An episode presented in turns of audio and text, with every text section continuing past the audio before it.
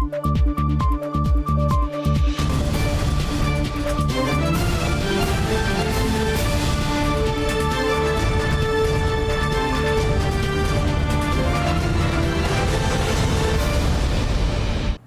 键时刻带您迅速掌握潮流趋势，欢迎收看《财经趋势四点零》，我是赵廷玉。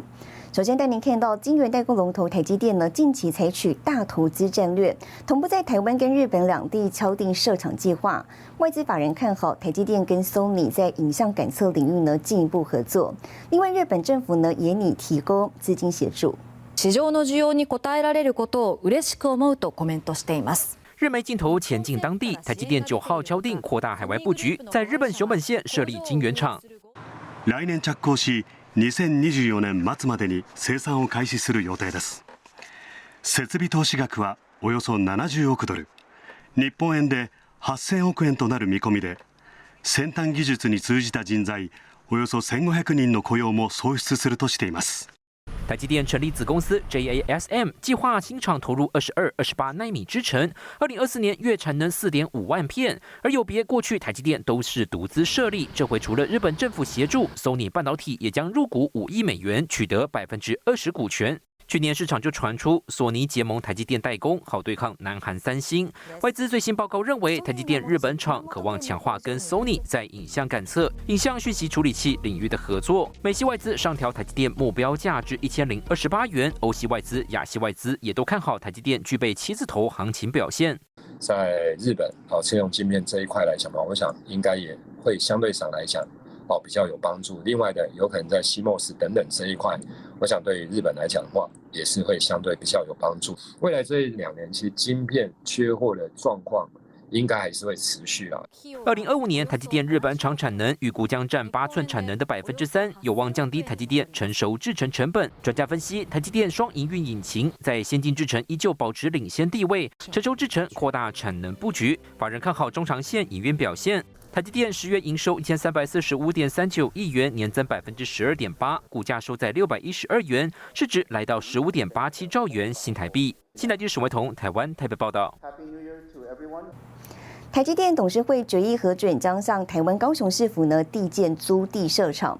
高雄市长陈其迈形容，这是高雄产业转型的转股药方。他说呢，台积电进驻加上 S 型廊带近一年的发展，期盼未来台南市跟高雄市呢，成为全球最完整的半导体产业聚落。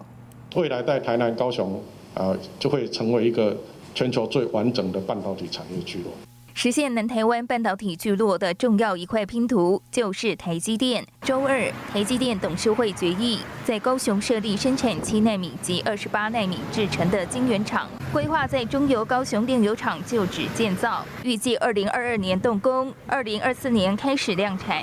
五百亿度的电，其实我们才用了大概两百八左右，大概五十八趴、五十六趴左右的用电，也配合了我们高雄的能源转型，哦，所以我们在电源的公寓。的这个部分是从来没有问题的，哈。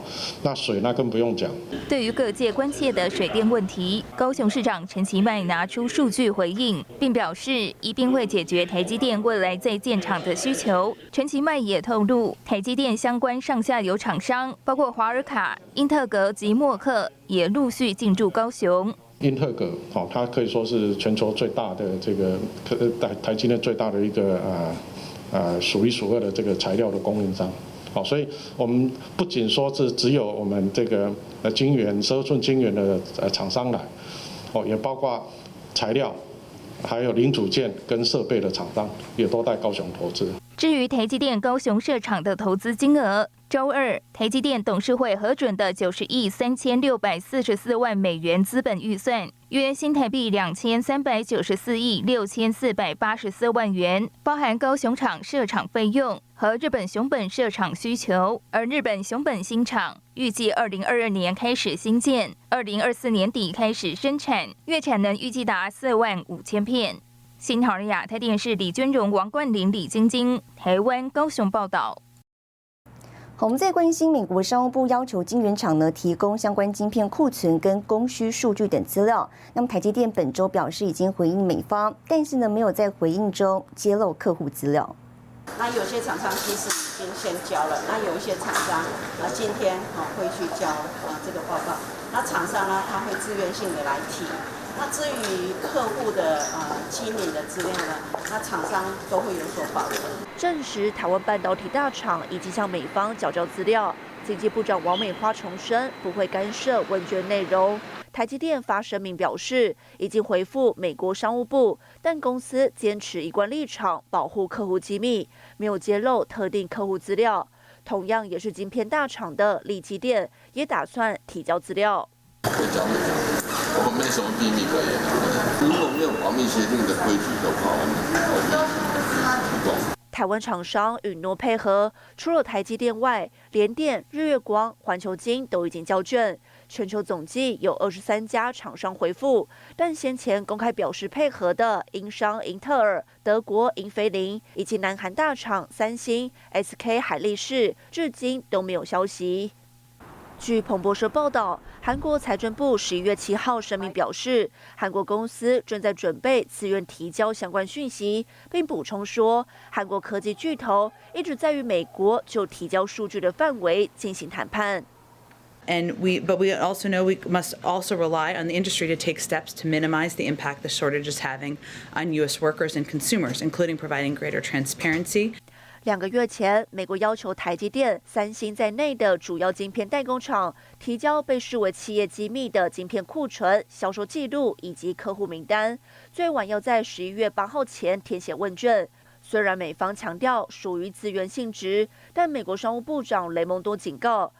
如果业者拒绝回应，不排除引用国防生产法或其他手段迫使业者妥协。有分析指出，美国商务部是为了厘清汽车晶片供应链到底哪个环节出问题，判断是否存在囤积情况，无需过度解读。新唐人亚太电视曾义豪、张永如台湾台北报道。台湾今年晶圆代工四家企业，包括台积电、联电、力积电跟世界先进呢，合力大赚了超过一千八百一十四亿元，是史上最好的一年。那么事实上呢，力积电从营运谷底交出亮丽成绩，预计十二月上旬呢转为上市公司。董事长黄崇仁说：“这是商业史上奇迹。”我们历经力积电重新上市，应该是说，是。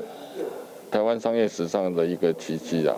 台湾晶圆代工厂立基电董事长黄崇仁八年重返市场，二零二零年登上新贵，并且敲定今年十二月上旬转上市挂牌，以每股五十元价格现金增资一点三亿股，看好半导体产能供不应求，连带按受资规模上看三百亿元。在逻辑的代工方面，都有签订三年的这个供货合约。包括固定的这个产能跟价格，一直到二零二四年。那所以啊，未来啊至少两年，我想我们的营运呢是非常的这一个啊稳定的。立基电目前有三座十二寸厂，两座八寸厂，产能各是十一万片。二零二三年完工的铜锣厂也贡献月产能十万，产值六百亿，有望挑战全球第六大晶圆代工厂的地位。这个包括 AI、元宇宙，统统第四代半导体，也是未来很重要。所以，我们公司也是半导体公司里面我们第一个有创新的元宇宙技术。哦这个我们叫做量子元宇宙，是未来我想我们应该会成为重要的一个角色。黄崇仁喊话：半导体制造业赚的比 IC 设计厂少，并不合理。代工价格应该要调整到合理的水准。二零二二第一季代工价格已经上调百分之十，代表产能依旧供不应求。我们我跟你讲，我们现在第一期建的，我们盖一个厂要三百亿，我们第一期一千亿建的三万多片。全部曝光了。那个大陆现在比较期望说，在大陆的代工厂专门替大陆做，怕说他们是自己 supply 嘛，所以有些台厂在大陆的话，一定要回台湾嘛，这也是另加成另外一个压力啊。所以我觉得明年也会更缺货，汽车造成的的。美国晶圆代工厂革新 Nasdaq 上市，市值高达三百四十亿美元，也掀起晶圆代工界比价效应。台湾联电、立基电行情受到低估，有望迎接新一波市场行情。新唐人亚太电视王冠林、沈维彤，台湾台北报道。好，再来看到美国商务部要求全球半导体业者提交供应链资料，台积电、南韩三星电子跟 SK 海力士等指标厂呢，都已经在十一月八号的期限前缴交。那么商务部长雷蒙多表示，美国有六成晶片仰赖台湾，呼吁强化美国本土的半导体制造能力。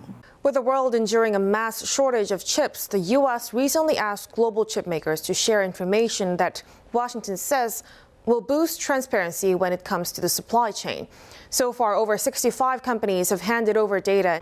美国商务部在九月要求全球半导体业者必须要在十一月八号以前提交相关资料，以帮助白宫增加供应链透明度，厘清供应链是否有囤货行为。那我们也跟厂商有充分的沟通，那厂商啊也会在这个期限前呢会去缴交。那当然啊，如果涉及到商业机密的部分，他们也会有所保留。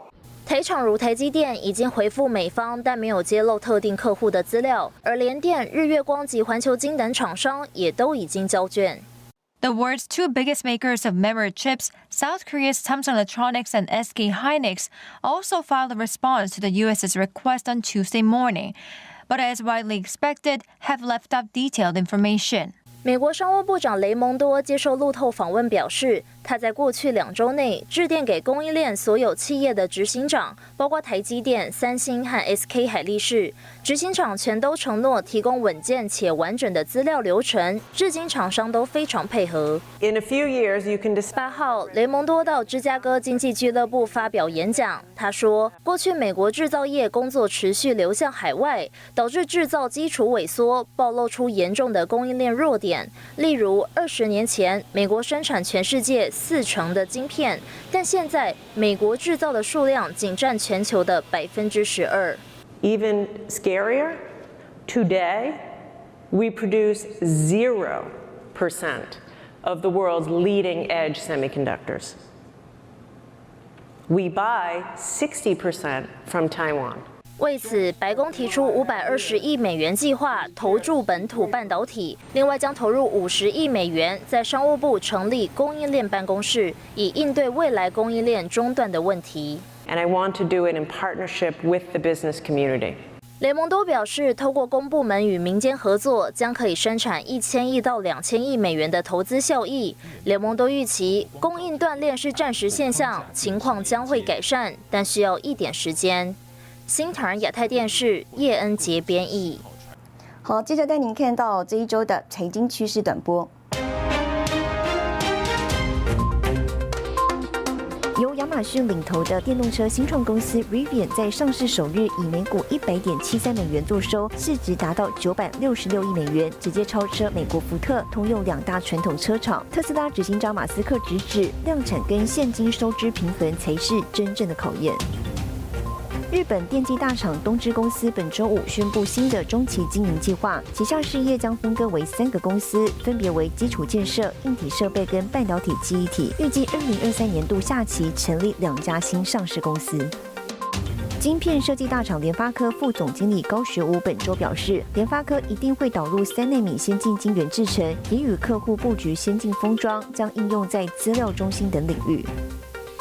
中国晶圆制造龙头中芯国际近日人事大地震，不止蒋尚义辞任，执行董事梁孟松、独立董事杨光磊也请辞董事，等同三位前台积大将同时离开中芯董事会。这波人事大震荡引发上海证券交易所关注，连夜紧急发出监管单，引发中芯股价在中国及香港两地闪崩。新唐人亚太电视整理报道。红海巨资结盟 l o s t o n 明年生产第一台纯电动卡车。更详细的新闻内容，休息一下，我们马上回来。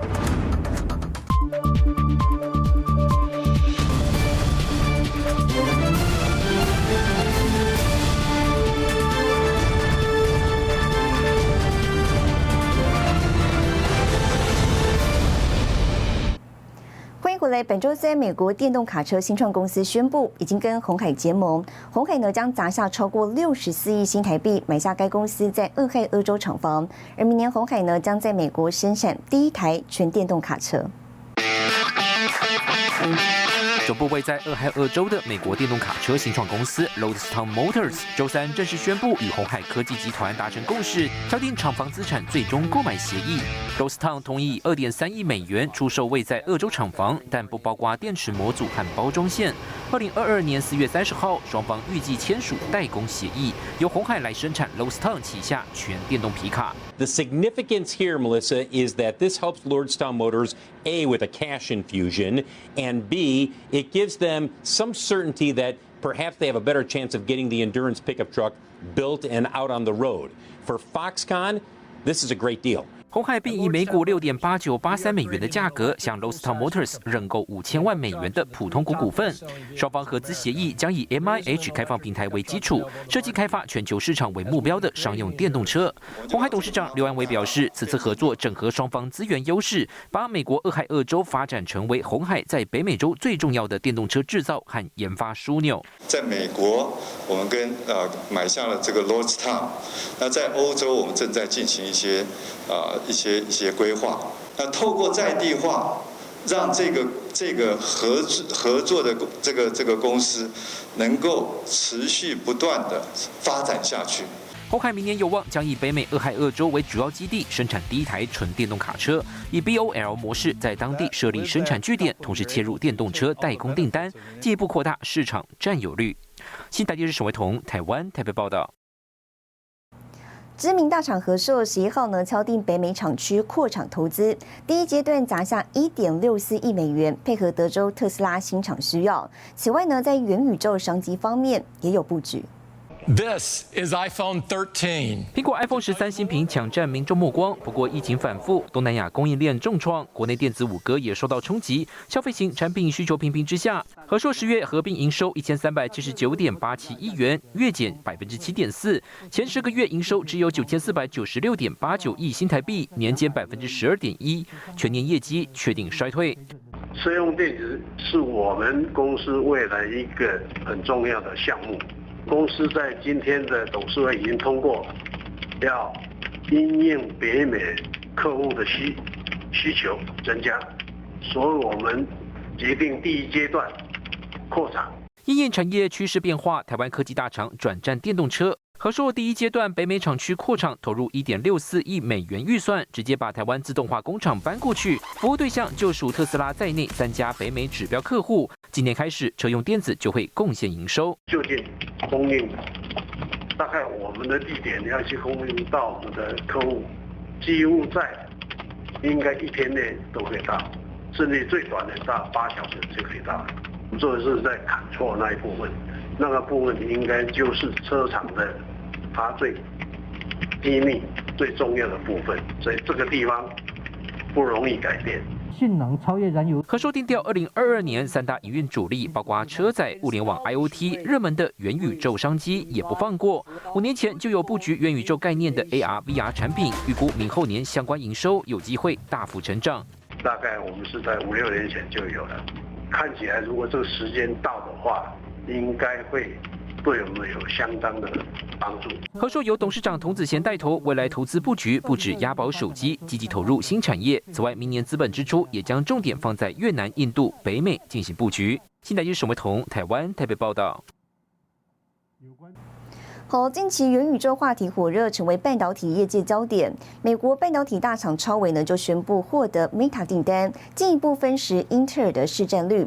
而有 AI 教父之称的辉达执行长黄仁勋，在今年 GTC 发表会上呢，也进一步把目光锁定虚拟世界应用。This is the third gen AMD EPIC processor with 3D V Cache. 美国半导体大厂超维八号新品发表会，执行长苏姿峰拿出第三世代 EPIC 处理器，首度采用 3D Triplet 技术，性能大幅提升，更是抢在 NVIDIA GTC 发表会之前宣布一项震撼消息。We've seen tremendous cloud adoption and have built a deep partnership with many of the largest cloud companies in the world. Today, I'm pleased to announce that Facebook, now called Meta, is the newest cloud partner adopting AMD EPIC processors. We've been working together to jointly define an open, cloud scale, single socket server designed for world-class performance and power efficiency. 超微原先在 X 八六处理器实战就拿下近四分之一，这回抢搭元宇宙商机，除了要为 Meta 打造数据中心晶片，与 Google、亚马逊还有微软在云端服务展开合作，战场也从 CPU 延伸到绘图运算市场。So let's get started. 全球绘图处理器龙头辉达则是有备而来。GTC 大会上，摄影棚看起来以为是真实场景，实际上却是 3D 建构模组，甚至连黄仁勋本人都是软体渲染出来的拟真画面。NVIDIA 执行长黄仁勋日前喊出虚拟世界经济概念，发表会也以人工智慧和机器学习为焦点。Hello, Toy Jensen. Hi, please ask me anything. I want to show you something we've been building. You're going to see speech understanding. Natural language processing on the largest model ever trained. Speech synthesis with my own voice. NVIDIA 针对资料中心宣布新一代的 Quantum 2网络平台，采用七纳米制程，实现过去百倍以上等级的云端运算性能。元宇宙概念让 AMD 回答竞相投入，台湾晶圆代工龙头台积电先进制程订单需求，渴望迎接新一波高成长。新台积沈伟彤，台湾台北报道。好，接下来带你浏览这一周的重要财经数据。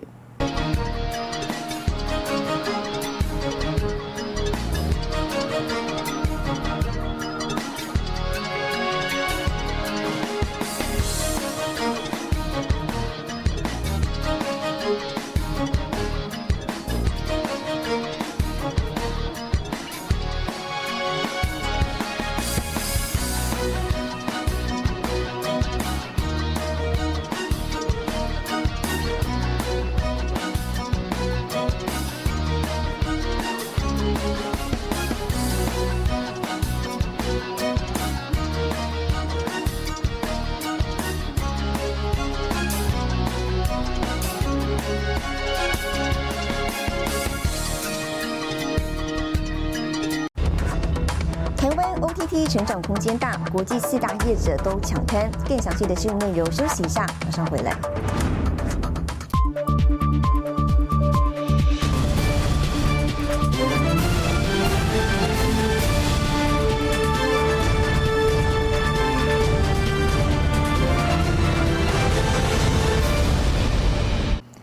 未来台湾 OTT 市场规模每年成长了超过一成，国际知名业者纷纷抢滩。台湾大总经理林之成说，美国家庭平均一户呢订阅三点七个 OTT 服务，那么台湾家户呢现在只有一点七个，所以依旧看好成长空间。漫威电影知名卡斯及其粉丝热情，电信业举办盛大记者会，宣布与国际串流影音平台一起抢市，主打家庭收视，一支遥控器轻松操作，也支援四台行动装置同时观看。原来数据显示，二零二一年台湾 OTT 市场规模将达到八点一三亿美元。二零二零到二零二五年复合成长率竟然高达百分之十一点四，远高于全球的百分之五，也让业者积极抢进。呃，我们一直在观察像美国这个比较先进的市场了。那在美国的家户，他们平均其实是会订到高达三点七个 OTT 的服务哦。那我们在想台湾这边的话，现在平均大概是呃全国平均一点七左右。那我所以我觉得大概还有两倍的成长空间。优质的 OTT 进呃进入台湾市场，应该会带动整个 OTT 平台的呃崛起。国际 OTT 业者近年抢势登台，像是 Netflix 在台湾市占高达六成，与中华电信结盟合作，让 MOD 用户直冲两百万户。Disney Plus 则是携带独家漫威系列影集抢市场，除了基本月费方案可以七人共享收看，与台湾大哥大结盟合作，让资费更具竞争力。华纳媒体旗下的 HBO Go 去年四月登台，还有苹果旗下的 Apple TV 同样主打家庭方案以及独家影音节目。听说我们现在开卖半个小时已经突破六千门了，呃，我们会积极跟他们洽谈未来的合作。是投资方面吗？呃呃，任何的方式都 open possible。电信业者力拼发展 OTT 线上串流影音，除了行动宽频拼汇流整合，影视服务跨平台将从手机延伸到光纤固网与家庭宽频。现在就是陈慧文、沈维彤，台湾台北报道。好，本周双十一购物节呢，各家网购平台都交出亮眼成绩单。为了避免订单突然出现暴增，导致出货延迟，电商业者呢今年是加派人力，增加卫星仓；业务业者呢是透过人工智慧拣货系统，缩短商品出库时间。迎接双十一购物节到来，为了加速货物配送流畅，电商业者加派人力，一早就开始分类配送。一笼又一笼的货品陆续卸货，物流是熟练的一一检查分类。今年台湾疫情升三级警戒时，电商订单突然暴增，导致出货大延迟。电商业者汲取教训，在双十一前加派人力，确保货品能顺利送达。成长的差不多是两倍左右，那我们会多会多增派一至两台车来支援。那人力的情况下，就是也是会多两至呃二至三个人，那一样会有预备的能力来协助降低物流式的那些配送压力。除了人力，还有据点。某某购物动员十四座主仓、二十五座卫星仓及超过十座临时仓调配物流。雅虎奇摩则是透过自动化物流中心的人工智慧拣货系统，商品出货时间减少六成，尖峰时期整体出货量有望提升十倍。PC 后二十四小时增加人力，增加物流和作业者共十六家。及十五座的卫星舱，有一些海运的东西可能有卡关，过程当中我们就一定要先去跟国外欧的，然后提前先超前部署，告诉他们我们在双十一大概可以卖多少，然后让他们提前先到货。看好今年双十一档期较去年同期大幅成长，电商业者从物流配送拓点到国外海运商品交货，提前做好准备。新唐人亚太电视陈慧模、李晶晶，台湾台北报道。带您看到下周有哪些重要的财经活动。十一月十五号，日本公布 GDP 纪律初值；十一月十五号，台新金台宁法说会；十一月十六号，国泰金预日车法说会；十一月十七号，欧元区核心通膨率年率终止。谢谢您收看这一周的财经趋势四点零，我是赵廷玉，我们下周再见。